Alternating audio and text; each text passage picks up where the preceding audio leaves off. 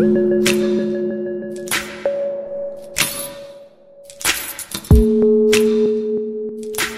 étincelles pour changer le monde. Le podcast de l'innovation.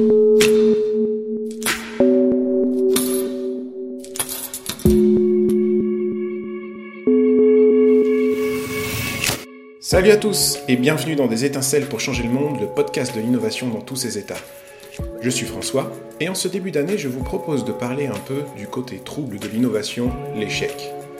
En effet, on dit souvent que 70 à 80% des projets d'innovation sont voués à échouer. Donc, ne pas en parler, c'est laisser sur le côté du chemin une bonne partie de ce que constitue l'innovation. Et bien justement, parlons-en. Et pour ce faire, j'ai invité à mon micro Réginald Bien-Aimé. Alors bonjour Réginald, et merci de, merci de ton temps. Hello, Alors, pas de souci. Avant de, rentrer dans le vif du sujet, euh, et pour que les gens sachent un peu qui tu es, est-ce que tu peux te présenter brièvement? Ouais, présenter brièvement, c'est toujours un peu mon. c'est un peu ma galère. Euh, Réginald, je suis basé à Genève. Euh, j'ai beaucoup, beaucoup, beaucoup de casquettes, ou j'ai eu beaucoup de casquettes par le passé, mais principalement, on pourrait dire, euh, entrepreneur consultant.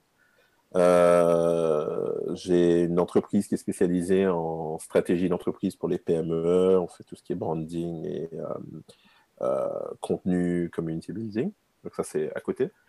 Par rapport à l'innovation, j'ai un rapport qui est assez particulier au sein non seulement de la communauté d'innovation, mais aussi de- des startups et, des nouvelles technologies. En 2014, quand j'ai commencé à faire un événement autour de l'échec qui s'appelle les Fuck Up Night, ben, j'ai découvert un peu la scène startup qui est toujours friande d'événements. Et euh, c'est là vraiment que j'ai découvert le monde, tout ce qui est des incubateurs, des accélérateurs, parce qu'au fond, tu collabores beaucoup avec eux, des coworking space, et ça m'a mené notamment à être coach dans un accélérateur à Genève qui s'appelait Fusion en 2016, à ensuite créer un laboratoire d'innovation euh, pour les nouvelles technologies dans l'immobilier, donc la PropTech, en Ok. 2018 et 2020. Donc ça, c'est aussi à donner euh, des conférences aussi dans les entreprises sur le sujet d'innovation et de l'échec ou de l'échec tout court. Et finalement, euh, ensuite, de, de suivre pas mal de projets d'entreprise, de start-up depuis, en tout cas officiellement depuis 2017 par là, genre, en tant qu'advisor, mentor et autres. Donc, il y a pas mal de choses que je fais dans, liées à ce domaine de près ou loin. Donc, c'est un sujet qui, qui me tient à cœur. Donc, donc si, si je vais t'aider, parce que tu disais que tu avais du mal à te décrire en, en- en cours, ce que je fais dans mon, dans mon podcast, c'est que je propose à l'intervenant de se définir en hashtag. Pour toi, ça serait quoi? Euh, À une époque, c'était hashtag euh, King of Failure, roi de l'échec. C'était-. C'était, mon, c'était mon titre, euh, mon titre auto-attitré, euh, que personne contestait d'ailleurs, le roi de l'échec. Mais sinon, en tant que professionnel, je dirais hashtag, peut-être, j'aime bien le- la phrase Impossible is nothing de, de Adidas. Je pense que c'est ce qui me, ce qui me définit. J'allais dire improbable, mais je pense que c'est ce qui me définit mieux, même professionnellement. Génial. Et ben justement, avec toi, j'ai envie de parler des- de l'échec aujourd'hui. Donc, on parle de Ouais, l'échec, cool. l'échec en innovation. Euh, mais tu, tu- juste, euh, c'est l'échec en innovation et en entrepreneuriat. Pour toi, c'est un peu la même Ouais. chose, entrepreneuriat et innovation, ou il y a un distinguo que tu peux faire entre les deux? Bah, pas forcément. Alors, pour moi, l'output est le même. C'est-à-dire que pour moi, c'est c'est même similaire parce que souvent, dans l'entrepreneuriat, on aboutit ou ça découle d'une innovation ou on aboutit sur une innovation, produit, service, marché, euh, euh, technique qu'on essaie de, de mettre en marché. Mais des fois, l'innovation peut ne pas forcément avoir la finalité euh, commerciale, on va dire. C'est-à-dire que ça peut très bien euh, aboutir sur quelque chose qui crée de la valeur pour quelqu'un Mhm. ou admettons pour un, un ensemble de gens, de- des employés ou autres. Donc ça peut être interne.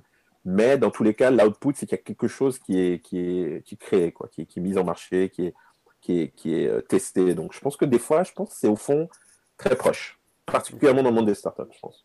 Et donc, Et souvent, dans les grandes, pardon, sans te couper, dans les grandes boîtes, c'est vrai que souvent l'innovation, c'est aussi l'entrepreneuriat. Donc, Ouais, voilà. je pense que ça peut être très proche. Ouais. Donc, tu as été organisateur des Fuck Up Night, donc je vais m'interdire de traduire ce terme en français. Mais on pourrait dire que c'est soirée plantage. Je suis tombé sur une horreur. Je suis tombé sur une horreur en mettant ça sur Google Translate pour voir comment il le Non, mais tu sais, on l'a, on l'a traduit une fois quand j'avais fait euh, une édition avec la Chambre de commerce, hein, la, la soirée de la loose. D'accord. Et dis-toi que les gens pensaient que c'était quelque chose de complètement nouveau. Ils disaient non, non, c'est toujours Fuck Up Night, mais on l'avait traduit pour le bénéfice des membres, pour qu'ils comprennent. Bah, ouais, ça me plaît bien, ça, le soirée de la loose. Donc, euh, oui, non, oui, effectivement. Et donc, ça consiste, en... Ça, consiste en quoi, ces soirées de la loose? Soirée de la loose, c'est en gros, c'est un meet-up ou un événement de réseautage dans lequel euh, trois ou quatre intervenants sont invités à raconter un échec professionnel, donc pas forcément d'entrepreneuriat, mais professionnel, en six minutes à l'aide de 10 slides, pas de texte, que des images. Donc 10 images. Ça vient du Mexique, mais en fait le concept c'est que dans la, la, trame que les gens doivent suivre pour raconter leur échec, ils doivent décrire l'échec et les répercussions, mais aussi très vite arriver sur les, pas forcément les solutions, mais en tout cas les leçons tirées et comment ils les ont appliquées par la suite. Sans cette trame-là, ce n'est pas un fuck up night, dans le sens beaucoup d'événements parlent d'échecs, beaucoup d'événements parlent des impacts de l'échec ou bien des comment on rebondit d'un échec, mais isoler une histoire et en faire le, la star de la soirée et euh, en étant soi-même au, milieu de cet échec, c'est vrai que c'était un peu la particularité Fuck Up Night. Et après, derrière, les gens réseautent et puis boivent des bières et ensuite ils discutent ouvertement de, l'échec. Une bonne histoire d'échec, pour toi, c'est un bon storytelling Ça commence comme ça alors? Je crois que ça commence par un bon storytelling. Ça, commence par beaucoup d'honnêteté et un bon storytelling. Euh, parce que le problème de l'échec, c'est qu'il est, il est, euh, des fois, il n'est pas forcément relatif. En tout cas, il est, euh, chaque personne peut percevoir une situation d'échec différemment. Et surtout qu'il y a quelque chose de très personnel dans comment on définit une situation d'échec. Donc, il veut dire que, exemple, en innovation, ça peut être très binaire parce qu'il y a souvent des, des KPI ou des indicateurs qu'on suit pour se dire, OK, mais est-ce que, admettons, le, euh, tel test ou telle mise en marché a marché ou pas. Mais dans une situation personnelle, professionnelle, par exemple, se faire virer pour certains, c'est un échec, et pour d'autres, ça a été euh, le tremplin vers quelque chose d'incroyable. Donc, toute une question de perspective au moment où on vit le moment d'échec. Donc ça dépend. C'est marrant que tu aies voulu cibler sur l'échec, qui finalement, mhm. au moins en Europe, euh, peut-être pas aux États-Unis, on en reparlera après, mais au moins sur mhm. l'Europe, je trouve que c'est il y a peut-être une perception assez négative. Euh, mhm. Pourquoi tu n'as pas voulu, par exemple, euh, cibler sur la résilience ou sur l'apprentissage de, sur cet aspect-là plutôt que l'échec? Est-ce que c'est pas un bah, peu négatif? déjà à la base, si tu veux, moi je suis un, je suis un praticien, je suis un, entrepreneur ou, en tout cas un chef de projet. J'ai toujours été dans la pratique dans ce que je fais. Et du coup, tout le côté un peu édulcoré ou un peu plus, on va dire, euh, pas psychologique, mais on va dire technique de l'échec, la résilience, pour moi, c'est plus pour les, pas les psychologues, mais pour les, les, professionnels de l'échec. C'est, c'est un autre niveau qui prennent le, le, sujet. Moi, pourquoi je me suis lancé dans la thématique, c'est parce que forcément, quand tu es entrepreneur, tu réseautes, tu vas à beaucoup de meet-up, tu vas à des événements de réseautage, euh, des conférences. Et quand tu interagis avec des gens qui sont censés être tes confrères, en guillemets, de l'entrepreneuriat ou bien de, la création, il y avait un peu un faux semblant en Europe que je voyais beaucoup, c'est que les gens, te, les gens sentent le besoin de se vendre ou de survendre ce qu'ils font, ne serait-ce que pour avoir l'air crédible. Mais du coup, les échanges que j'avais dans ces événements, je les trouvais un peu euh, plats. Je sortais jamais ni avec des contacts on va dire, euh, des contacts durables, ni avec des amis encore, juste simplement des gens avec qui interagir, parce que j'ai l'impression qu'on n'était pas honnête. Et en 2014, j'ai plus ou moins arrêté d'aller à ces événements, même si beaucoup d'amis les organisaient, les drinks entrepreneurs, les creative morning. Et euh, beaucoup de gens me disaient, mais pourquoi il n'y a pas d'événement où, au lieu de parler d'une success story, typiquement dans, lors d'une conférence, mmh. on prend la même story, mais dans l'autre sens, en disant qu'est-ce qui n'a pas marché avant que ça marche? Ou qu'est-ce qui ne marche pas tout court? Et euh, j'ai gardé ça en tête. Et début 2014, mon associé de l'époque tombe sur un article sur le phénomène venant du Mexique. Donc, des, les Fuck vient du Mexique. Et là, moi, ça m'a fait tilt, juste aussi à cause du nom, parce que le nom était aussi une prise de position assez irrévérencieuse sur l'échec, plutôt que d'appeler genre la soirée de l'échec. Quand tu dis la soirée du foirage, par exemple, c'est aussi que tu as envie de dédramatiser ou de provoquer. Donc, j'aimais bien l'idée. Donc, euh, toute chose additionnée, je me suis dit, tiens, si je dois faire un event, sachant que j'avais pas trop envie de me lancer dans le monde des events, même si j'avais une envie d'aller sur scène, ce qui est un peu paradoxal, tu me diras, euh, je me suis dit, quitte à me lancer, autant me lancer avec ça. Et puis la marque était sympa, donc je me suis dit, ça peut être drôle. Mais les gens ici en Europe, ils sont pas un peu frileux pour parler de leur échec? Parce que c'est un peu difficile de monter sur, euh, sur une scène et dire bonjour, je m'appelle Réginald et j'ai foiré. Mmh. je pense que oui, je pense encore plus en 2014. En fait, de base, tout le monde est frileux de parler d'un échec. Parce que, en fait, on prend l'exercice au sens littéral. On se dit littéralement, je vais monter sur scène pour juste expliquer un échec, comme si euh, c'était très il n'y a rien d'enthousiasmant de, dans l'exercice. Mais quand tu ajoutes la trame, donc la trame narrative qu'on propose, quand tu ajoutes le fait qu'on demande d'illustrer avec des images, alors les images, c'est parce que c'est plus simple à faire comme présentation pour que le speaker se prenne pas la tête, mais aussi au bout du moment, les images aboutissaient sur des GIFs, aboutissaient sur des vidéos, sur des captures d'écran. Les gens pouvaient être très créatifs aussi avec les images. Mhm. Et que tu as juste le cadre où, dans mon animation, alors c'est pas une, pas une, demande de Fuck Up Night, mais dans mon animation, je voulais mettre les gens à l'aise, ça devenait quelque chose, c'est plus un exercice de storytelling, sans perdre l'authenticité, juste que c'était drôle. C'est-à-dire que c'était vendu comme ça, les gens disaient, tu sais quoi, j'ai plein d'histoires sympas. Elles sont pas sympas, les histoires, elles sont même graves, mais à raconter comme on le raconte à un ami, qui était le format d'origine, ces cinq amis qui se racontaient leurs galères toutes les semaines, eh ben, les gens se prenaient au jeu. Donc forcément, tu le packages un peu autrement que, en fait, tu vas te, tu vas t'exorciser d'un truc, tu vas faire une catharsis avec le public. Non, ça c'est trop, c'est trop technique, c'est trop pointu. Mmh. Les gens, même le public, va se dire c'est chiant. Le but était de rendre ça cool, alors qu'au fond, les histoires n'avaient pas besoin d'être cool, elles pouvaient même être dramatiques mais il y a une raison pour laquelle c'est bénéfique pour le speaker et le public de l'entendre ou d'en parler. Elle continue encore, ces Fuck Up Night? Alors, il faut savoir que c'est un mouvement global. Donc, à la base, c'est actuellement, ils sont actifs dans plus de 300 villes. Après, il y a eu le Covid, mais ils se sont bien adaptés. Euh, ils sont passés en ligne, ils ont adapté le format euh, depuis le Mexique aussi pour aider les, les, organisateurs à le faire en ligne. Mhm. Euh, il faut imaginer que chaque année, il y a plus de 100 000 personnes qui participaient à, à ces événements. Pourtant, c'est des meet-up. Hein. Selon les villes, il y a des villes, ça, ils, peuvent accueillir en moyenne, on va dire 30, 50 personnes, 100 personnes. À Zurich, c'est 1500 personnes que ça faisait. Quand, quand j'ai arrêté Zurich en 2017, euh, c'est un phénomène culturel parce que l'air de rien, ça te permet aussi d'aller chercher des speakers de haut niveau.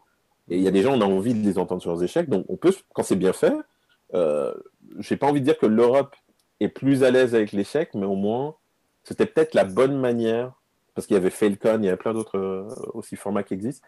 C'était peut-être une manière qui plaisait à un public plus large euh, de parler du sujet. Et surtout, on ne se cloisonnait pas à juste en faire un événement d'entrepreneur ou de start-upper. C'est vraiment, on pouvait autant avoir une infirmière qu'un que le directeur de l'hôpital, par exemple. Donc, on voulait faire large. Alors maintenant, on, parlait un petit peu de l'échec en, en, tant que tel. Déjà, c'est quoi l'échec? Comment tu définirais l'échec? Moi, par exemple, pendant très longtemps, je disais, je disais que pour moi, l'échec, c'était euh, c'était soit l'arrêt enfin, d'une situation, la fin, tout comme ça peut être la décision d'arrêter. Parce qu'au fond, de manière très binaire, oui, l'échec, c'est une faillite, euh, c'est il y en a qui le définissent à une situation. Mais au fond, enfin, un événement, alors qu'au fond, des fois, c'est une situation. Des fois, c'est pas plus, par exemple, la perte du boulot, c'est tout ce qui vient derrière. C'est euh, tout l'impact que ça a sur son, sur son psychique, son mental, son environnement, sa famille, sur son compte en banque. Hmm. Je pense que c'est avant tout un, c'est une fin inattendue, ou en tout cas inespérée. On commence jamais quelque chose en se disant que ça va s'arrêter. On sait que ça peut arriver, ça c'est une chose. Mais souvent, l'échec, c'est qu'une fois que ça arrive, entre comment on le gère, euh, comment ça s'est produit, euh, comment on, on, minimise son impact, c'est notre réaction à tout ça qui, pour moi, définit une situation d'échec. Donc, c'est c'est pas aussi binaire que bah, c'est réussir ou échouer. Donc il y a, y, a, y, a, y a, un jugement personnel qui se calque là-dessus, mais il y a aussi un, un, phénomène un petit peu culturel, non? Donc on parlait tout à l'heure de, de l'Europe par rapport aux États-Unis, où euh, on voit beaucoup dans l'entrepreneuriat et en innovation que l'échec est quelque chose de noble. Euh, parce que euh, voilà, c'est cette culture de l'échec ou finalement qui est un peu américanisée. Euh, est-ce que finalement on doit être fier d'être d'échouer Penses? Hum, Je vais donner un exemple. Par rapport à la culture, le meilleur exemple que je peux donner dans le parallèle entre la mentalité américaine et la mentalité européenne, prenons le sport. théoriquement, si on, si on reste sur le terme échec ou réussite, si on prend un championnat par exemple, le vainqueur est celui qui a réussi. Et le deuxième, ou le dauphin, ou le vice, ou, et tous ceux qui viennent après, ont échoué. Alors que, par exemple, culturellement, selon les sports ou selon les pays, mais on va rester dans le sport en général, aux États-Unis, tu peux être un bon, un bon deuxième, ou un très beau deuxième. Pourquoi? Parce que, par exemple, dans les, dans les probabilités que tu finisses même deuxième au début de l'année, faisait que euh, le fait d'arriver deuxième, même si tu as perdu, en guillemets, par exemple, c'était tellement improbable et l'histoire est tellement belle que les Américains aiment une belle histoire. Ou admettons, quelqu'un, si on prend toujours dans cette, cette métaphore du, sport, quelqu'un qui est deuxième, qui pour X raisons et phénomènes, des blessures, des événements inattendus, des mauvais résultats, devient dernier et remonte jusqu'à la quatrième place, l'Amérique aime ce genre d'histoire. Ils aiment un parcours. Ils aiment comprendre le pourquoi du comment d'une histoire pâle, si c'est un échec ou une réussite. De la même manière que pratiquement toutes les constructions narratives aux États-Unis d'un film, d'un documentaire, c'est avant tout, euh, c'est un début, un milieu, une fin. C'est une histoire. Il n'y a pas juste le. Tout est merveilleux du début à la fin. ils s'attendent à ce qu'il y ait des rebondissements. En Europe, en fait, bizarrement, je pense qu'on a la même construction. On est un peu dans la même tradition, un peu euh, nordique, occidentale.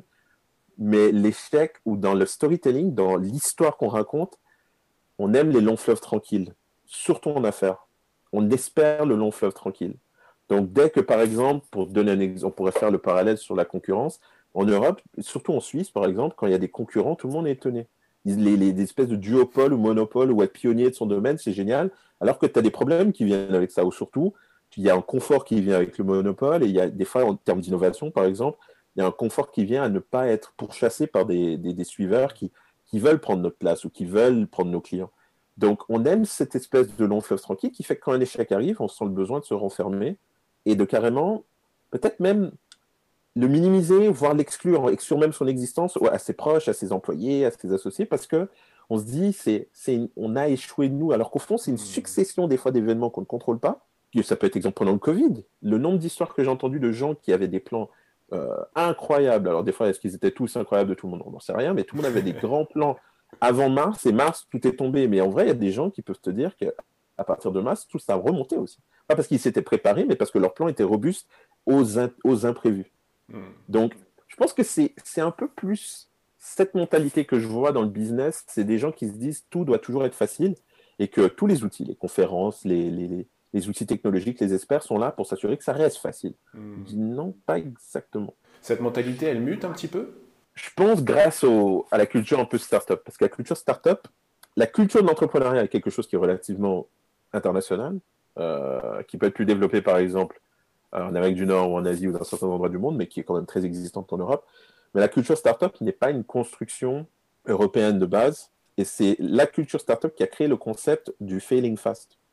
la place de l'échec dans le monde des affaires, pour moi, au-delà de la culture, euh, culture d'un pays, par exemple, l'aspect culturel, vient du monde des startups. Pourquoi? Parce qu'il vient du monde de l'ingénierie. Il vient de l'idée qu'on la première version de ce qu'on sort n'est pas la version parfaite, donc on n'attend pas la perfection. On a besoin du feedback. Et du coup, en intégrant, en faisant une métaphore entre le test et l'échec, eh ben, si une version, par exemple, d'un produit n'est pas, euh, euh, ne fonctionne pas, plutôt que s'apitoyer, on doit comprendre pourquoi pour réitérer. Mm. Eh ben, en l'appliquant à la société civile ou euh, dans le monde des affaires traditionnelles, du coup, l'échec devenait un outil inspirant en disant c'est plus une question d'échouer, c'est une question de tenter. Typiquement, dans le monde corporé, dans le monde des entreprises, on s'approprie un peu maintenant la thématique pour essayer d'en faire un outil d'une déconstruction mentale de prendre des risques au travail. Prendre des risques peut vous faire perdre votre travail, même si le résultat est positif parce que peut-être vous avez enfreint des règles. Mais en fait, le fait de prendre des risques, dans certaines cultures d'entreprise, par exemple, n'est pas forcément mis en avant assez. maintenant, le management a envie de dire non, mais ton idée, elle est bonne, mais tu prends même pas la parole pour nous donner l'idée parce que tu penses déjà qu'on va te dire non, par exemple ou hmm. parce que ton manager, une fois, t'a dit non, du coup, tu dis plus, plus propos, plus rien. Donc, l'échec est instrumentalisé aussi, mais je pense que ça évolue. Je pense que les gens maintenant créent en se disant si ça marche pas, c'est pas grave. Même si, d'un côté, je trouve aussi que dans cette espèce de décomplexion face à l'échec, les gens comprennent pas que même en Amérique, même si on admire quelqu'un qui a essayé, on aime les beaux perdants. Qui veut dire que c'est pas juste une question de faire et puis mon idée elle est loufoque et je mets toutes mes économies dedans et puis c'est pas grave, j'aurais essayé. Non, au contraire, en fait justement c'est l'inverse. C'est tu te donnes tous les moyens de faire ça correctement, tu suis les exemples de ceux qui font correctement et par contre si ça marche pas, retiens ce qui a marché parce que la fois d'après ça peut mieux marcher. C'est deux contextes complètement différents. Donc je pense que grâce à la culture startup, ça commence un peu à être normalisé. Les gens s'intéressent plus à la thématique qu'avant, on va dire. Mais on a envie quand même de s'en prémunir de l'échec. Tout à fait. Donc, euh, qu'est-ce que, comment on fait pour s'en prémunir un peu? Est-ce qu'il faut euh, plus apprendre, passer par l'école avant de faire, euh, avant de, avant de faire? Ou est-ce qu'il faut vraiment faire pour apprendre? C'est-à-dire, il faut vraiment passer par l'échec? C'est un peu paradoxal. On veut s'en prémunir, mais en même temps, c'est une source d'apprentissage.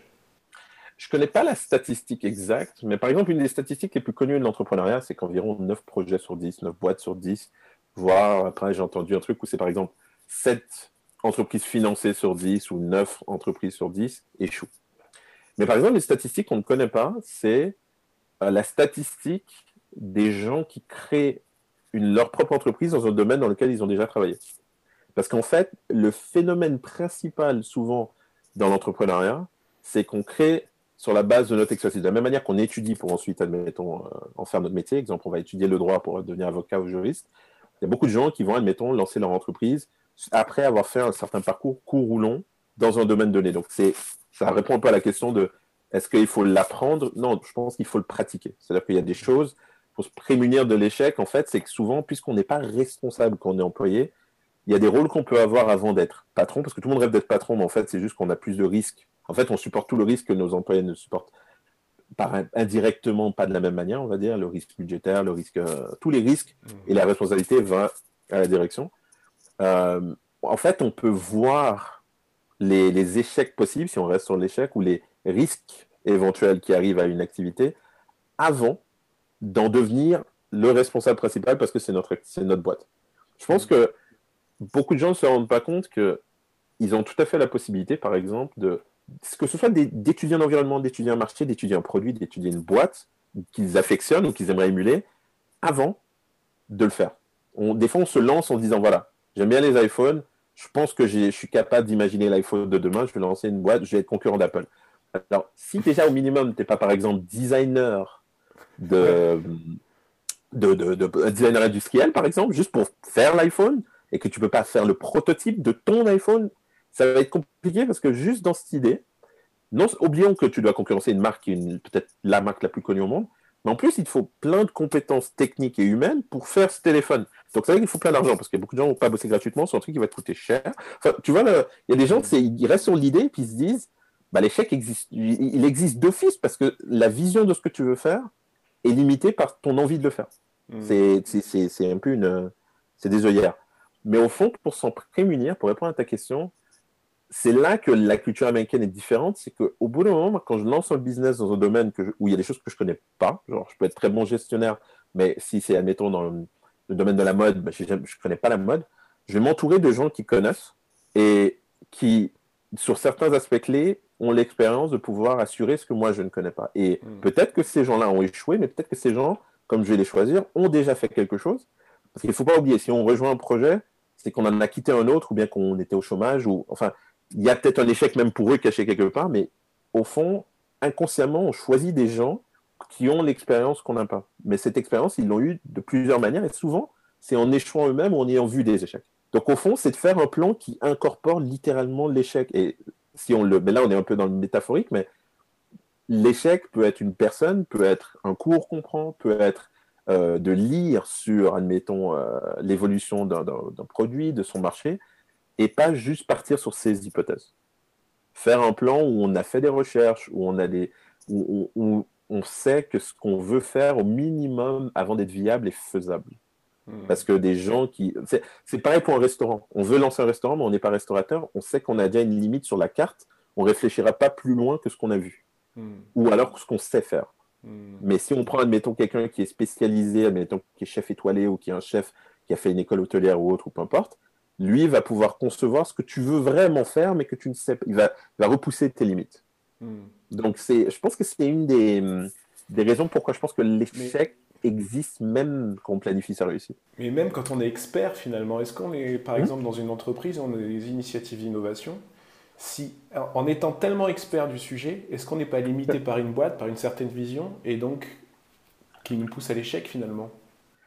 Je pense que s'il y a une chose que j'ai découvert dans le monde des grandes entreprises ou des grandes PME, c'est qu'au vu de leur taille, c'est vrai qu'on est un peu vite formaté. Mais formaté, c'est un mot qui est devenu un peu péjoratif, mais c'est surtout qu'on nous apprend une manière de faire ou de voir les choses qui, plus la boîte ou la structure ou l'infrastructure est petite, plus on peut se permettre, dans le même processus, de changer une étape qui est peut-être arrangeante, mais pour nous, mais qui est non conventionnelle, mais qui peut peut-être une vraie, euh, donner un vrai edge par rapport à nos concurrents ou par rapport à d'autres. C'est, qu'au fond, on, des fois, on se retrouve à dupliquer à l'identique. Alors, des fois, il y a des domaines comme la logistique où c'est normal, il y a des aspects qui doivent être dupliqués, mais souvent, on se retrouve limité par ce qu'on a vu. Et c'est pour ça que souvent, euh, j'aime bien dire aux entrepreneurs que l'inspiration de beaucoup des choses que je fais avec les entrepreneurs vient de la richesse d'en avoir fréquenté beaucoup. Parce qu'eux ont d'autres business models, d'autres moyens, d'autres ressources, d'autres idées que je peux réappliquer des fois dans des domaines qui n'ont rien à voir. Parce qu'au fond, des fois, une pratique s'adapte avec un peu d'adaptation, s'applique tout à fait à un autre domaine. C'est juste que quand on n'en a pas vu beaucoup, ben, on est un peu limité par ce En fait, on est limité par ce qu'on sait dans la vie, à part si on est assez curieux pour se dire peut-être que je peux trouver quelque chose quelque part ou quelqu'un quelque part qui, le fait complètement différemment. Donc la curiosité est un peu au, centre de, de, non seulement alors c'est non seulement un peu des fois le point de départ d'un échec la curiosité, mais c'est au centre aussi des fois de la réponse. C'est pourquoi ce serait un point de départ d'échec la curiosité? Bah, parce qu'au fond des fois on est curieux par quelque chose, après on devient ambitieux, ensuite on a envie de créer, ensuite on le fait. Enfin ce que je veux dire c'est que c'est comme une réussite. Hein. Des fois c'est par pure curiosité qu'on se lance dans une aventure où en fait c'est une connerie sans nom, mais on ne savait pas. À ce moment-là on ne savait pas. Ce que je veux dire c'est que mais au fond un entrepreneur il faut jamais oublier un truc un entrepreneur, par, définition, c'est le début. En fait, c'est la construction qui l'intéresse, le début. Parce qu'au fond, une fois qu'il a fait son premier projet, il en aura un autre, et il en aura un autre, et il en aura un autre. Souvent, en fait, on, pense qu'on est entreprenant, on est des, aspirants chefs d'entreprise, on a un bébé, ça va être notre bébé pour le reste de notre vie. Mais des fois, l'entrepreneur, lui, c'est une sorte de. J'ai presque envie de dire, c'est une, pathologie. C'est une fois qu'il a cette idée, il a cette idée, et puis après, il en a une autre. Peut-être qu'elle est plus simple, mais il en a une autre. Et, et, après, il en a encore une autre. Et après, il en a encore une autre. C'est pour ça qu'on parle du, mindset entrepreneur ou entrepreneurial, parce qu'au fond, c'est un état d'esprit. C'est une fois que ça roule et que les revenus sont là, il y en a beaucoup. Je ne sais pas si tu connais le livre de Tim Ferriss, La foi Work Week. Le livre te dit même, une fois que tes revenus sont assurés, fais ce que tu veux. Si tu veux faire tel truc cette semaine et tel truc l'autre semaine, fais-le. Ce qui est le mindset entrepreneurial. Hmm. Donc, je pense qu'il y a cette confusion. Mais, mais oui, la curiosité, c'est ce qui nous amène dans bien des, des, des aventures ou des galères improbables. Est-ce que euh, une, raison d'échec n'est pas aussi due au fait que euh, les, les, comment les success stories sont très bruyantes Ouais.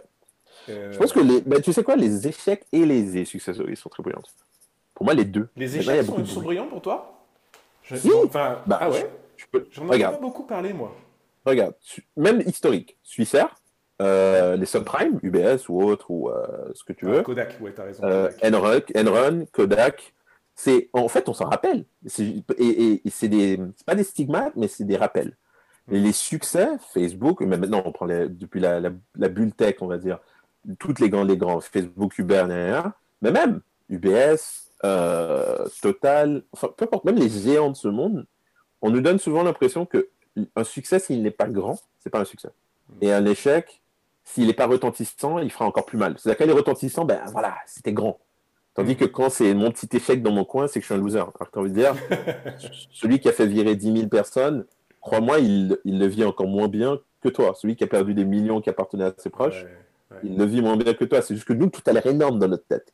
Mais je pense que les références sont nombreux maintenant. Et tu remarqueras un truc, ce que j'adore en faisant des, des, événements comme des Startup Weekend, c'est quand, quand on pitch une idée, en fait, très souvent, je joue au jeu où on pitch une idée et je me rends compte que je peux déjà finir la fin du pitch. Pourquoi? Parce que vraiment, comme en innovation, il y a un peu, avec un ami, un ami spécialisé en innovation, parle souvent de comment on aboutit sur euh, une idée, comment on mm. crée une idée, soit en observant son environnement, soit en réglant un problème, soit en réutilisant quelque chose qui existe. Et quand on est conscient de ça, on se rend compte que beaucoup de gens, quand ils vont pitcher une idée dans un startup weekend au début, ils eh, ils vont vraiment pas le penser plus loin que ce que probablement 10 personnes ont déjà pensé, mais personne n'a jamais pris le temps d'aller à un startup weekend pour le faire, par exemple. Mm. Mais au fond, ils te disent le truc, je Ouais, ouais, mais tu sais déjà plus ou moins d'office pourquoi ça va soit réussir, foirer, là où il va bloquer, là où il s'attendait pas à ça, ça, ça, ça. Parce que quand on, résume une idée en une phrase, on a l'impression que c'est la meilleure idée du monde. Hmm. Alors que si on écrit cette phrase dans Google, Google nous sort quatre boîtes qui font la même chose. Tu dis, ah ouais. Parce que maintenant, tout le monde sait faire une value propre, donc les values propres deviennent sur le site, donc tu tapes ta phrase, tu trouves les concurrents. donc, euh, tu vois, je pense que c'est tout ce bruit qui fait que dès qu'on a une bonne idée, on se dit, ah, genre, je crois que je sais un truc. Hmm. Alors que c'est l'exécution qui compte. C'est le. le, hein Et dans un rapport de CB Insight que j'ai lu il n'y a pas longtemps, là, il liste les 20 raisons d'échec basées sur l'interview de 100, 101 startups. Donc je pense, d'après les résultats qu'ils ont, ils ont dû euh, euh, avoir la possibilité de répondre plusieurs réponses. Mais mhm. les, trois premières raisons d'échec sont pas besoin du marché. Enfin, pas de besoin du marché, 42% quand même. Donc ça, c'est énorme. Mhm. Plus de cash, 29%. Pas la bonne équipe, 23%. C'est les, trois, les trois premières raisons. Est-ce que ça illustre bien ton ressenti? Est-ce que tu voudrais en rajouter? Quand, quand on faisait les. Alors, il faut savoir que Focopnet, à la base, a créé l'Institut de l'échec en Espagne. Euh, pardon, au Mexique. L'Instituto de Fracaso. C'est del Fracaso. C'est l'Institut de l'échec. Et ils font des recherches, notamment avec les boîtes, sur les causes de l'échec dans l'entrepreneuriat ou dans les entreprises. Et effectivement, ce qui sort, c'est notamment il y a aussi les problèmes légaux, euh, les problèmes entre fondateurs euh, de la direction qui. Donc on parle de l'équipe, mais c'est tout à fait valable. Euh, et surtout aussi le timing. Des fois, c'est pas une question de lancer trop tard, c'est une question de lancer trop tôt. Des fois, le marché n'est pas prêt. Exemple, il y a une idée qui, si elle sort maintenant durant le Covid, elle aurait peut-être pas marché avant la pandémie, ou l'inverse. En fait, c'est les autres que tu as nommés, c'est tout à fait juste. C'est qu'au fond, ce qui est marrant, c'est que si tu regardes toutes ces raisons, souvent, elles sont pas forcément humaines. Et ce qui est marrant, c'est que dans notre interprétation de l'échec, on a l'impression que c'est toujours bah, c'est quelqu'un qui n'est pas assez compétent, quelqu'un qui n'est pas assez rapide. Non, des fois, c'est aussi juste toute une série de facteurs non humains ou mhm. techniques qui ne sont pas pris en compte, mais qui sont intrinsèquement liés à l'idée. Des exemples, pour te donner un exemple, certaines personnes peuvent se retrouver à avoir un problème parce qu'ils se retrouvent confrontés à une patente ou quelque chose qu'ils n'avaient pas observé sur ce qu'ils font, ou même l'aspect juridique de ce qu'ils sont en train de faire.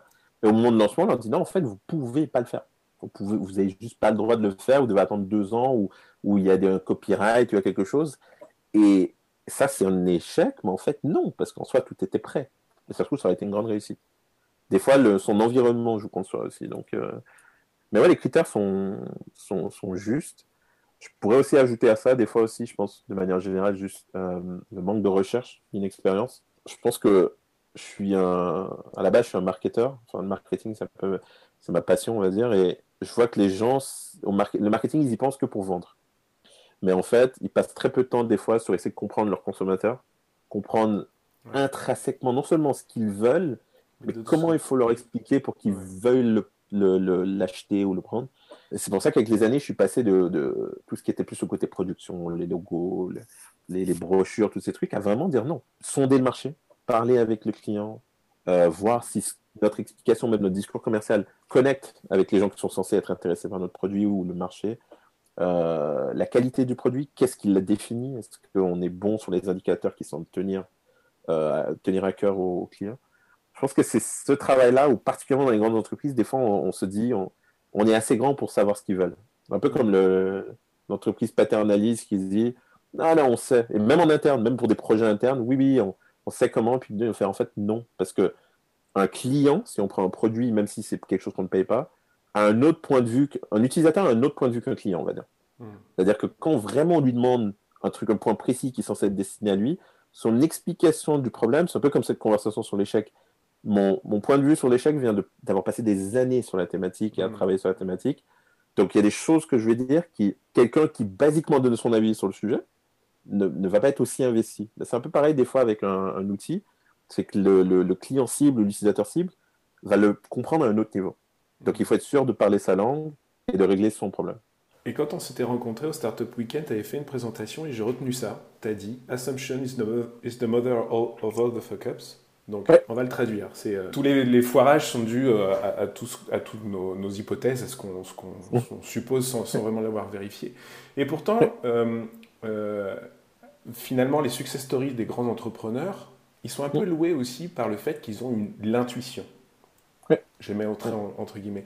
Est-ce qu'il n'y a pas un peu, il y a, pas un peu comment dire, de, de place pour cette intuition euh, pour, pour être. Euh, Je pense que l'un n'empêche pas l'autre. C'est que souvent, en fait, il y a deux choses qui s'opposent. Il y a des gens qui disent qu'en voulant procéder par intuition, ils, ne sont, ils se refusent ou ils ne sont pas obligés de vérifier leurs hypothèses. Et en fait, quelqu'un qui est drivé par son intuition peut très bien demander à son cofondateur ou bien son, son, assistant, son responsable marketing, de vérifier son hypothèse. si tu veux, c'est leur travail. Donc, eux vont le faire quand même, te dire, attention, j'ai un doute parce que les chiffres me disent X. Par contre, l'entrepreneur, où l'ambition peut nous donner, ou la vision peut nous donner envie de dire OK, mais je pense quand même que, à la Jobs par exemple, c'est-à-dire que mm. c'est pas parce qu'on prend une décision informée qu'on est obligé de la suivre, ou qu'on demande des, chiffres ou autre. Par contre, je pense que souvent, il y, a des, il y a des hypothèses qui, même quelqu'un complètement externe au projet, peut vous dire, vous êtes sûr, euh, pour donner un exemple, on vit à Genève, euh, quand tu prends, admettons, pression dans la restauration, il y a des idées de restauration à Genève, c'est risqué, juste parce que le public genevois est euh, exigeant. Si quelqu'un vient me voir et me dit, écoute, j'ai envie de lancer un restaurant, une grande chaîne de restaurants euh, à Genève, à Genève, une chaîne, je vais lui dire, restaurant nicaraguayen. Pourquoi pas? Mais chaîne, t'es sûr? Si, si, si. Et on vise pas le centre, on veut aller à Mérin, à Tonnet, à Carouge et à Choulet. Je vais lui dire, non, non, non. Mais ça, c'est des hypothèses. Ça peut le faire. Hmm. Mais des fois, sur le papier, c'est aussi énorme que ça. Et tu te dis, T'es sûr? Donc, hmm. euh, voilà, ça c'est l'exemple un peu extrême, c'est volontaire, mais pour dire, d'autres fois, c'est plus une question de, on sait qu'avec soit un bon marketing, soit avec euh, un peu de culot que dans le marché d'autres concurrents n'ont pas ou les leaders n'ont pas, qu'il y a une place à prendre.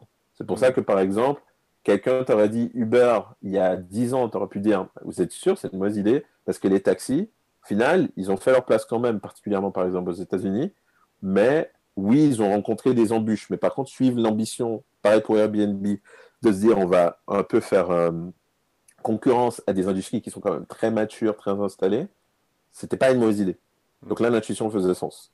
Par contre, oui, les galères qui allaient venir avec, soit euh, de régulation, d'opposition et autres, oui, oui, ça c'est normal. Hmm. Mais par contre, dix ans plus tard, on va dire l'évolution des choses leur a donné raison. Lorsque je parle d'intuition pour un entrepreneur, j'ai un entrepreneur en tête qui illustre bien cet aspect. Alors, bien sûr, Steve Jobs, Elon Musk sont assez iconiques dans ce domaine. Mais celui dont je veux vous parler aujourd'hui s'appelle Dietrich Mateschitz. Il est autrichien. Si vous n'avez jamais entendu parler de lui, vous connaissez au moins son produit, la boisson énergisante Red Bull. Laissez-moi vous raconter son histoire. Nous sommes en 1982 au bar du Mandarin Hotel de Hong Kong. Mateschitz, alors responsable du marketing chez Blindax, un dentifrice, découvre le Deng. Excusez mon thaïlandais, ça signifie le taureau rouge. Une boisson normalement consommée par les chauffeurs routiers pour les aider à rester attentifs sur les longs trajets. Séduit par le produit qui l'aide à supporter le décalage horaire, il décide de le commercialiser en Europe.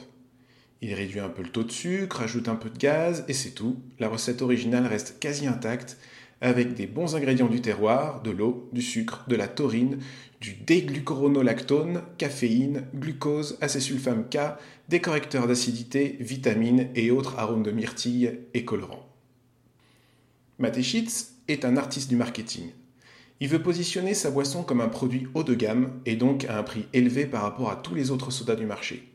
On est bien d'accord, la formulation en tant que telle ne justifie pas un prix élevé mais ne confondons pas ici prix et valeur. Pour rappel, le prix, c'est l'argent qui est demandé en contrepartie du produit. La valeur, quant à elle, c'est la perception du bénéfice, consciente ou non, par l'utilisateur. Petit aparté, vous avez sans doute constaté l'augmentation du prix des iPhones qui augmente de génération en génération. Le réel coût de conception de fabrication et commercialisation n'a pas augmenté pour Apple. Par contre, la perception du consommateur est une augmentation de valeur. La dernière génération est meilleure. Une très bonne stratégie à adopter lorsque le marché des téléphones est saturé. Augmenter la marge bénéficiaire de génération en génération. Mais revenons à nos moutons.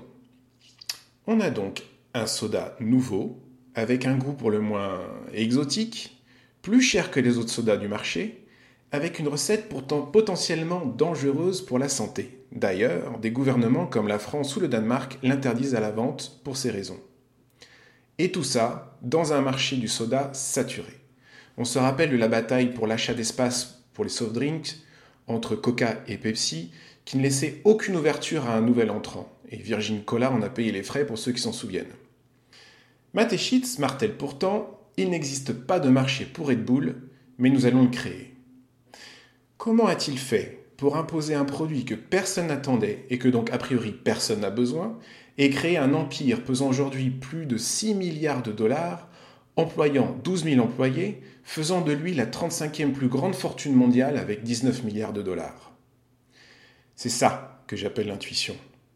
Bon, attention, le chemin n'a pas été un long fleuve tranquille. Il a essuyé des échecs, comme le refus des grandes enseignes à référencer Red Bull dans leur linéaire au vu du prix exigé par son créateur, par exemple. Mais il n'en démordra pas. Il fera tout pour que les enseignes viennent à lui manger dans la main. Alors, je ne vais pas aller dans le détail, ce serait surtout pas exhaustif, et je n'ai pas la prétention de tout connaître, mais voici quelques pistes qui expliquent partiellement ce qui, comment il s'y est pris. Tout d'abord, le choix de sa première clientèle cible, les clubbers, les hommes de 20 à 25 ans qui sortent en boîte de nuit. Il propose un cocktail, la vodka Red Bull, qui en plus de l'ivresse recherchée, leur donne l'énergie de danser toute la nuit.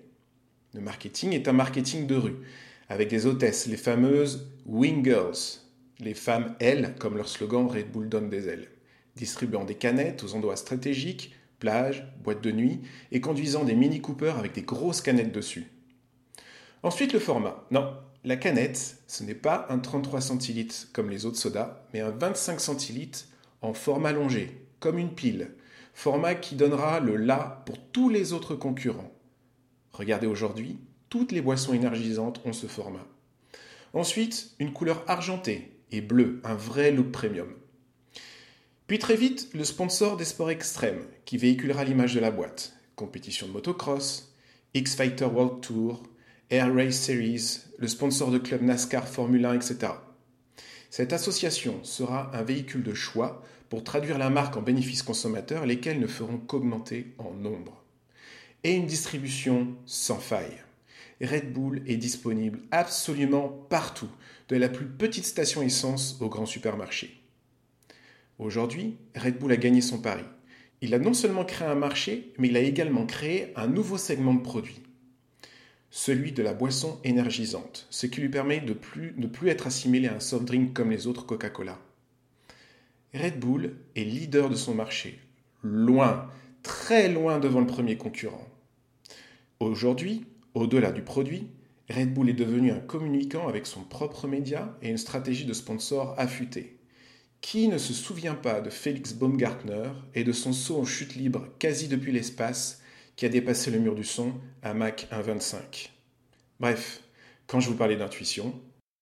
Pour, revenir sur les, suppositions, mhm. euh, les, raisons d'échec, c'est de, supposer les choses sans les vérifier finalement.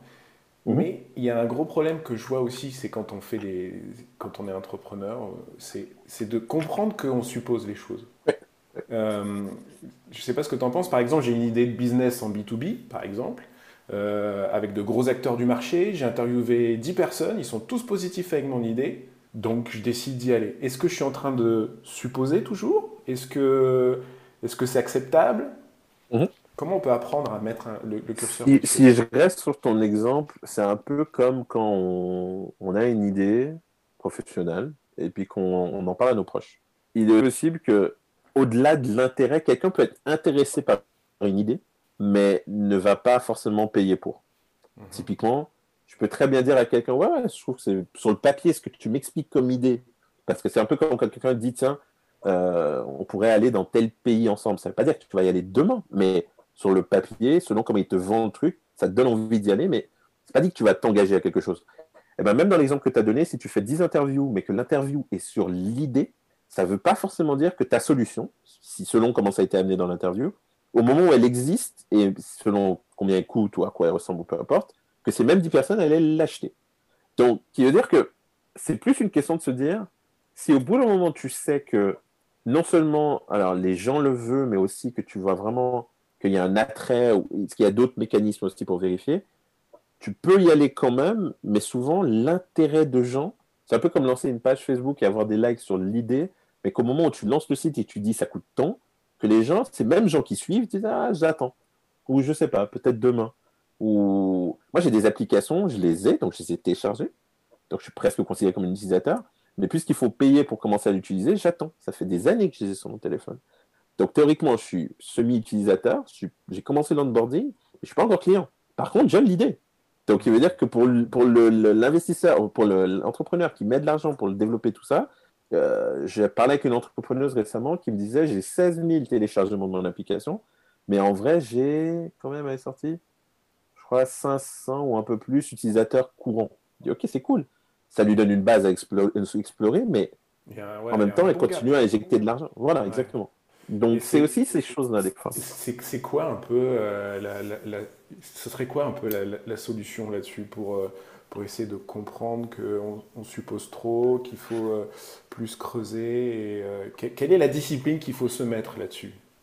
Je pense que la discipline qu'il faut se mettre, c'est d'accepter. Quand tu vois qu'on parlait de est-ce qu'on peut intégrer l'échec dans, dans, dans, son plan ou comment on se prémunit contre l'échec dans, dans son plan, plan d'action, Hmm. c'est son profil de risque en fait. On est confronté à notre profil de risque quand on est entrepreneur ou quand on veut travailler dans l'innovation. C'est qu'à un moment donné, il faut accepter que prêt, pas prêt, j'y vais. Comme, on dit, comme, quand on était petit, quand on disait prêt, pas prêt, j'y vais, c'est un peu de dire euh, au bout d'un moment, tu sais qu'il y a un risque. En fait, par définition, même quand on vit en Suisse, on le sait, par exemple, c'est pour ça que quand on est entrepreneur, au niveau euh, bénéfices sociaux, on n'a droit à rien. Nos employés ont plus de droits que nous, par exemple, au niveau chômage et autres c'est qu'on a accepté que c'est aussi le risque du jeu.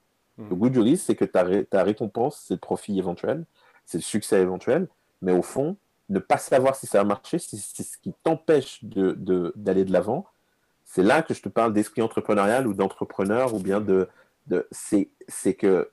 Moi, je me souviens, je parlais des entrepreneurs qui disaient j'ai plein d'idées, puis je suis à deux doigts de me lancer dedans, mais blablabla, j'ose pas quitter mon job.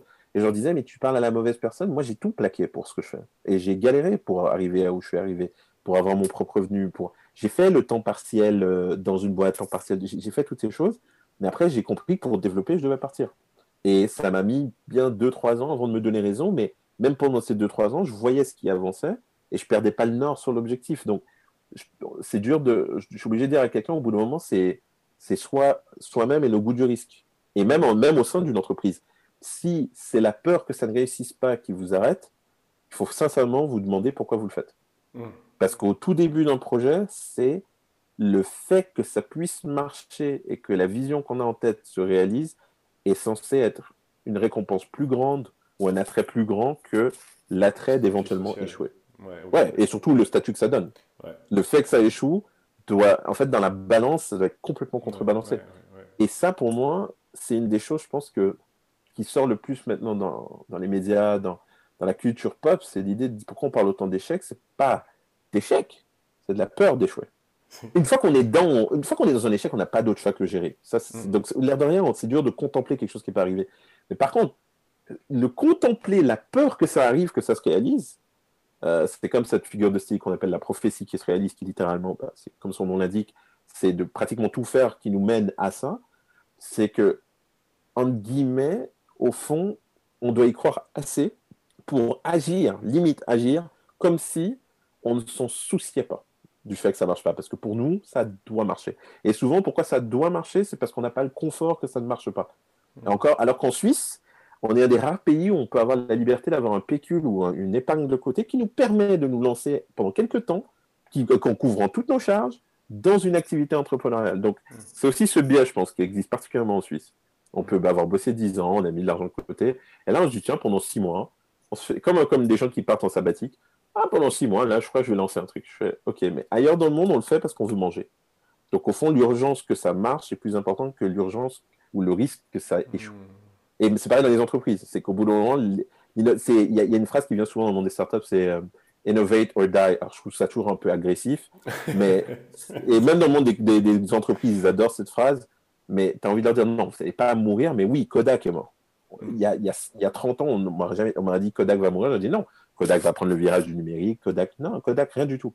Pourquoi? Parce que dans la direction qu'ils prenaient, ils étaient très confortables là-dedans et d'autres sont venus, et après les téléphones sont venus avec des appareils et tout ça, leur dire non, le numérique c'est l'avenir et le jetable c'est mignon, mais maintenant on fait des jetables numériques. C'est dire mais, mais c'est pour dire que voilà, dying c'est plus une question de quelqu'un va te rattraper quelqu'un, un petit acteur. Euh, la peur de toutes les industries maintenant, c'est qu'un Airbnb, un Uber, un Facebook débarquent sur son marché, hmm. dans le digital, et prennent la place d'un leader qui était très à l'aise et qui se disait, mais jamais on va me rattraper dans mon activité, c'est trop... Même la logistique, la pharma, plein de domaines qui se disaient tranquilles, se retrouvent maintenant sous pression par des startups ou des, des, des organisations plus souples qui arrivent à aboutir plus rapidement d'une innovation que eux, pour le faire en interne, ça leur prendrait six mois, un an, deux ans, juste pour se mettre d'accord sur ce que c'est. Hmm. Avant même de le marketer, de le tester, de tout ça. C'est pour ça qu'ils sont en train d'apprendre tous les outils d'innovation, de mettre en place des programmes, parce qu'ils se rendent compte qu'ils itèrent beaucoup trop lentement. Et justement, en parlant d'outils d'innovation et de programmes, euh, mhm. Est-ce que est qu'il y a pour toi des méthodologies qu'il faut, qu'il faut comprendre, qu'il faut avoir à, assimiler pour se lancer ou, ou on peut y aller tout de suite? Disons que euh, les, les, les, une, une, qui est devenue ultra populaire et qui pour moi est pour moi un peu le, la base de tout, c'est le design thinking. Mhm. Le design thinking, dans, dans, dans, son appellation, ce qui est drôle, c'est que le design thinking n'est pas une conception de design, enfin ça ne vient pas du monde du design, mais ça nous demande de penser comme un designer. C'est une manière de penser une idée où on la décortique, on la met à plat, on analyse, on, sonde, ben on sonde le, demandeur, genre la personne pour qui on crée une solution. On crée un prototype, on l'envoie rapidement, euh, on va dire, euh, on les met rapidement entre les mains de testeurs ou de gens qui sont intéressés par. On prend leur avis s'ils en ont et sinon on le lance sur le marché. Ce concept, donc ce processus, cette idée de création ou d'idéation, cette notion même, pour moi, devrait être appliqué par toute personne qui cherche à créer quelque chose, même si ça ne s'applique pas exactement à un produit ou un service, c'est plus l'idée de se dire d'intégrer une culture du feedback, d'intégrer une culture d'idéation, de, de, recherche, d'où viennent les idées, comment elles sont traitées, comment on sait si c'est une bonne ou mauvaise idée, ou on va de l'avant ou pas, euh, de réitérer quand on a le premier prototype, d'avoir aussi un processus managériel qui est assez rapide ou agile pour comprendre comment attendre deux semaines pour donner une réponse, ça peut changer tout le tout l'échéancier d'un projet, tout le timeline d'un projet, de savoir dire oui rapidement, de libérer les fonds rapidement, parce qu'au fond, il y a beaucoup de gens qui sont très rapides sur les trucs, il faut dire oui ou non, mais ils ne comprennent pas que oui, là, il faut débloquer, par exemple, 500 francs, maintenant. Et toute la, tout le processus, par exemple, même pas forcément juste interne, mais administratif, prend tellement de temps que 500, 500 francs, il fallait le prévoir deux semaines avant, et donc c'est bloqué un mois, et tu dis non, mais attendez, non, stop. Là, il faut le faire.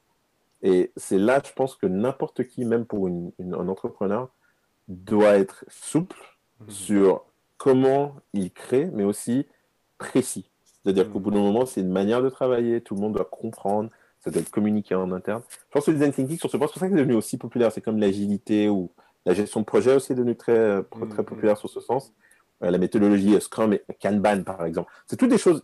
À l'agilité, et puis la, les méthodes Scrum, c'est des choses qui viennent du monde de, de, de, l'ingénierie, du digital. Mais en fait, par exemple, la méthode Kanban qui vient du Japon, c'est une logique. C'est juste une logique séquence. C'est comme un diagramme de Gantt. C'est mmh. quelque chose qui existe depuis très longtemps, qui était même appliqué dans des, euh, des, des, usines d'assemblement de voitures, mais que nous, maintenant, on découvre comme si c'était, puisqu'il y a Trello et tous ces outils, on dit, waouh, c'est tout nouveau. Je, non, c'est pas nouveau, c'est juste une manière de penser tout ce qu'on fait. Qu'est-ce qui vient ensuite? C'est quoi la deuxième étape? Et, les flux d'informations ou de fonds qui doivent transiter entre deux. Au fond, l'entrepreneuriat, l'innovation, l'innovation corporate, la création d'idées, toutes ces choses sont régies pour moi par le même, la même manière de penser. Hmm. C'est vraiment une, une qui se résumerait au design thinking, mais au fond, c'est plus une question qui se résume à euh, itérer rapidement, créer rapidement, prendre le feedback et continuer. Une petite pause pour expliquer les termes Kanban et Scrum. Kanban, le Kanban, K-A-N-B-A-N, nous vient du Japon. Il désigne la méthode de gestion de production en flux tendu employée à la fin des années 50 dans les usines Toyota et consistant à servir la production d'un poste en amont d'une chaîne de travail aux besoins exacts du poste en aval. Dérivé de cette méthode est le Kanban qui consiste, selon le même principe, à s'adapter en permanence aux besoins du client. Elle fonctionne à partir d'un système de cartes ou étiquettes. D'ailleurs, Kanban signifie en étiquette, en langue japonaise. Les cartes ou étiquettes vont représenter les tâches à accomplir en vue de répondre à la commande d'un client. Ces objets graphiques constituent un outil simple à comprendre et rapide à déchiffrer. Pour visualiser l'état d'avancement d'une commande ou d'un projet, les cartes seront réparties dans un tableau, généralement divisé en trois parties, à faire, en cours et réalisé. On peut en ajouter. Chacun sait ainsi ce qu'il doit faire, quand, comment, quel est le degré d'avancement du projet. Un outil très simple, visuel et qui permet un alignement d'équipe efficace. Ensuite, le Scrum, S-C-R-U-M. Le Scrum est quant à lui une méthode dont le nom vient du rugby, Scrum signifiant mêlée en anglais. Scrum s'appuie sur le découpage d'un projet en boîtes de temps, qu'on appelle des sprints. Chaque sprint commence par une estimation suivie d'une planification opérationnelle et se termine par une démonstration de ce qui a été achevé.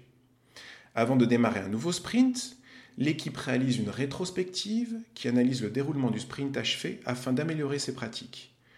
Le flux de travail de l'équipe de développement est facilité par son auto-organisation. Il n'y a donc pas de gestionnaire de projet. En revanche, de nouvelles responsabilités existent qui sont distribuées au sein de l'équipe. Est-ce que tu aurais un exemple mémorable d'échec à nous raconter? Un truc, avant de... une, Fais-nous une petite, euh, une petite, euh, un petit storytelling pas long, là, ou, un, truc. C'est marrant. avant de, avant de, de venir dans, dans, le, de faire le podcast, je me suis dit, je sais qu'il va me poser la question. Parce que ça fait genre, de toute façon, quand tu faisais les Fuck Up Night, tu, tu, avais au moins une ou deux histoires dans la poche pour. pour ouais, mais l'histoire était la star de l'event, donc j'avais toujours mes histoires. Tandis que moi, c'est plus quand je faisais des interviews, disons que j'en fais depuis presque 5-6 ans maintenant, et chaque fois je me disais, merde, j'ai jamais préparé une réponse. Euh, pourtant, j'ai eu plus de 350 speakers à Fuck Up Night, donc j'en ai vu, hein, j'en connais. Mais écoute, c'est un, un, bon exemple, ça. T'as pas dit ça. Ouais, Non, non, mais j'en ai, mais il faut toujours que je creuse un petit peu. Mais euh, une histoire qui, qui m'a toujours fait marrer, elle est très très simple d'ailleurs. C'est euh, j'avais un, un, entrepreneur qui avait créé, je crois, un gestionnaire de projet qui s'appelait euh, Teambook. Teambook. Et euh, qui avait aussi pour rêve, qui avait un des grands rêves, c'était rencontrer Facebook et Mark Zuckerberg et tout ça. Ça, il te racontait au début de l'histoire, et puis Tim Book a marché ou pas marché pour plein de raisons qu'il expliquait durant son talk. Et puis, quand il conclut son talk, il dit Ah, et en passant, en fait, au final, on a rencontré euh, Facebook, on a été en contact avec eux. Là, tout le monde est comme Ah, cool. Non, non, euh, en fait, parce que on a été appelé par les avocats de Facebook à cause du nom Tim Book. Ils trouvaient que c'était trop proche de Facebook et leur avait demandé de changer de nom, en tout cas, euh, il avait incité à changer de nom. moi, ça, ça m'avait fait marrer parce que c'est un échec qui est hyper simple. Enfin, c'est une situation qui est hyper simple parce que les situations légales, c'est toujours un peu chiant et surtout que j'imagine que Facebook t'envoie les meilleurs avocats par le pays. Mais c'était drôle parce que des fois, c'est aussi subtil que ça. C'est-à-dire, tu, tu gères ton projet, tu as déjà plein de galères, il y a plein de choses qui se passent ou qui avancent ou qui avancent pas comme tu veux. Et au milieu de tout ça, le nom, donc le premier truc que tu as fait dans ton projet, qui tu penses, ben voilà, c'est solide, c'est ce que j'aime, les domaines sont libres. Une boîte qui vaguement s'appelle presque la même chose, finit par essayer de te poursuivre juste pour ça. Pareil pour euh, un ami a lancé une marque là, de, de, de snack superfood qui s'appelle, ça se dit Small, mais en fait, la marque de, de boisson gazeuse Sumol, je crois que c'est brésilien, je ne sais plus d'où, ou portugais, les avait poursuivis parce qu'entre Small et Small, c'était. Non mais, ça, ça c'est des trucs tout cons, mais ça c'est genre d'échec et ça lui a duré des années, ça a pris du temps. C'est, il faisait tout lui-même parce qu'un avocat coûtait trop cher. Et il a gagné au final. Hein. il a gardé son nom. Mais ce que je veux dire, c'est ce genre d'histoire, tu vois, c'est très court. Mais par contre, en imagerie du, du, du, du bordel que ça peut mettre, ça, tout est dit dans ce genre d'histoire. Donc j'adore ce genre de petits trucs, des fois un peu. Euh, et pourtant, j'en ai des beaucoup plus complexes, hein, où ça a très mal fini, où ça aurait pu mal finir. Mais ce genre d'histoire, c'est tout con. Mais c'est chaud. Et est-ce que tu as des recettes pour rebondir après un échec? Est-ce qu'il y a des choses qui se passent ou des, des, patterns un petit peu que tu vois qui se répètent sur les gens qui rebondissent sur leurs échecs? Ben, Je pense que euh, j'aurais presque envie de dire le fait de participer à, un événement comme Fuck Up Night en tant que participant est aussi une des résultantes de, cette formule magique. C'est-à-dire, pour participer à Fuck Up Night, on demande résolument aux participants d'être honnêtes, quand on leur demande par exemple des répercussions, c'est pas juste sur le business, c'est sur leur vie privée, sur eux-mêmes ça passe vraiment par, je pense, cette prise de conscience. Pour moi, la recette miracle, c'est euh, déjà d'accepter de se mettre au centre de son échec, que ce soit un échec euh, privé, euh, professionnel, amoureux. on se rend vite compte qu'il y a toute une part de déni, un peu comme quand on a un deuil. On a toute une phase de déni où on se dit Bon, mais c'est pas de ma faute.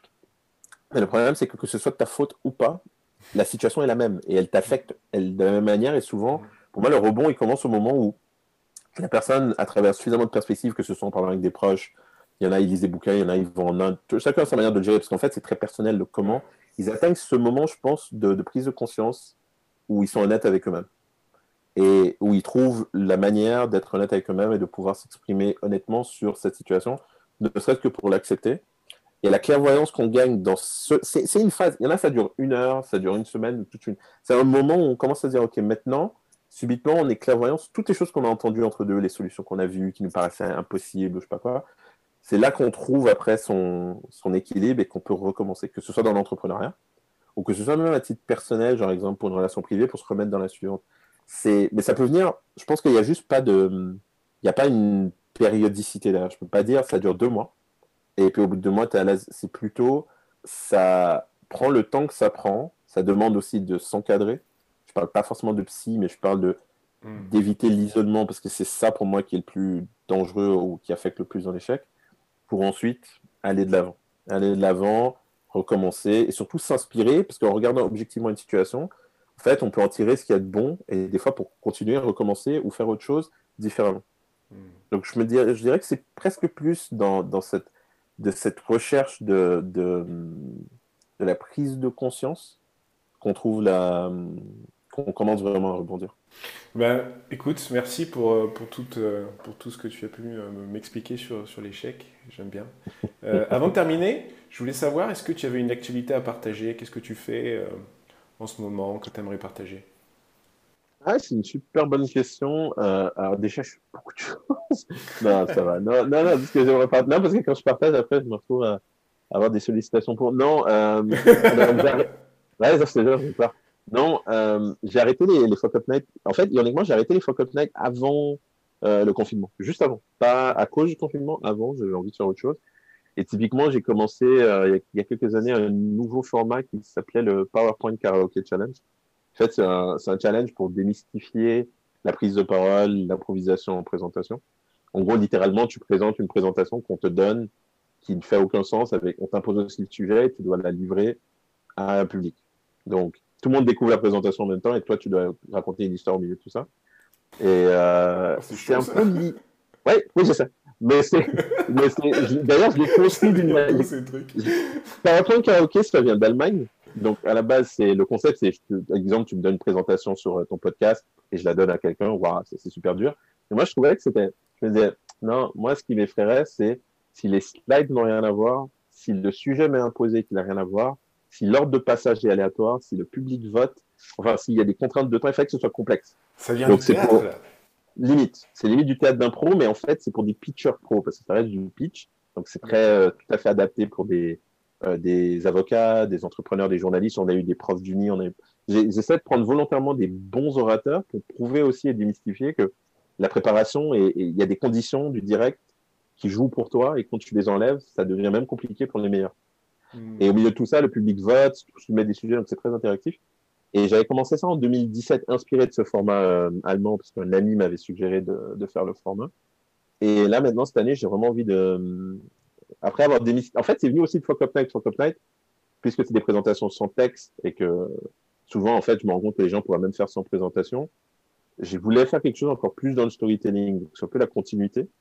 Et là, cette année, même, euh, j'ai fait deux, trois tests online. Cette année, j'ai envie d'en faire plus. Donc, je vais commencer bientôt à communiquer beaucoup plus dessus. Et ouais, non, franchement, je crois que c'est, si je devais raconter une actualité cette année, c'est, c'est vraiment le petit bébé que j'ai envie de pousser. Peut-être pas aussi euh, ardemment que j'ai fait avec Night, puisque je me rends compte que j'ai fait le tour de l'Europe pratiquement, ou de la Suisse avec ce format. Alors que c'est pas le mien, c'est ça le pire. Mais là, je me dis, ouais, c'est sympa, et puis c'est un peu dans l'air du temps, toutes les, toutes les présentations qu'on se trouve à faire, les pitchs, les zooms et tout ce truc. Bah, écoute, je te souhaite euh, le meilleur pour toi, alors, pour, cette, pour cette aventure. Et si tu as un lien à, partager, je peux le prendre et, le, mettre dans Je n'hésiterai pas. Ça, oui. Merci beaucoup, Reginald.